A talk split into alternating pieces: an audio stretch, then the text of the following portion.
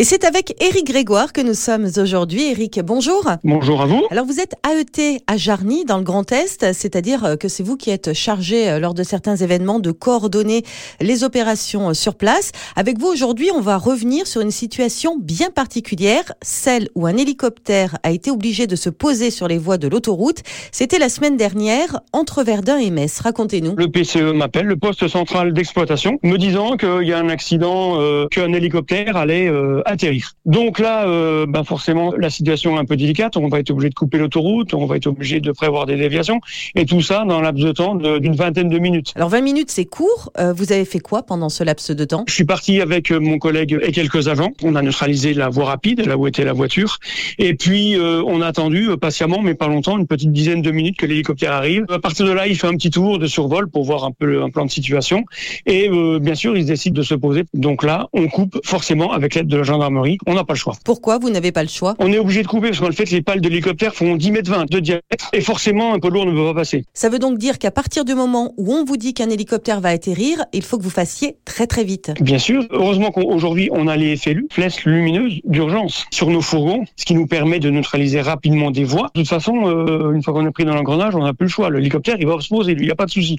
Donc, à nous à tout faire pour que ça se passe dans de bonnes conditions de sécurité par rapport à nous et par rapport aux usagers. Oui, parce qu'en plus, la pose d'un hélicoptère, c'est aussi une, Oui. une incertitude parce qu'en fait, on, on ne sait pas combien de temps ça va durer. Non. Alors en l'occurrence là, ça a duré, euh, je dirais une 10 minutes, un quart d'heure. Ça a été rapide parce qu'en fait la personne blessée a été mise euh, en condition, on va dire, dans l'ambulance des pompiers, mais il se pourrait qu'elle reste euh, une demi-heure dans l'ambulance pour pouvoir être conditionnée et transportable. Voilà, et ce qui est important aussi, c'est le lien et la coordination qui se font entre les équipes SANEF et les équipes de secours sur place. Merci beaucoup, Éric Grégoire. Ben je vous en prie. Si vous aussi, vous voulez témoigner d'un événement, de quelque chose qui vous arrivé tout simplement sur l'autoroute, n'hésitez pas, rendez-vous sur notre page Facebook SANEF 1077, vous commentez tout simplement le post dédié et nous reviendrons vers vous.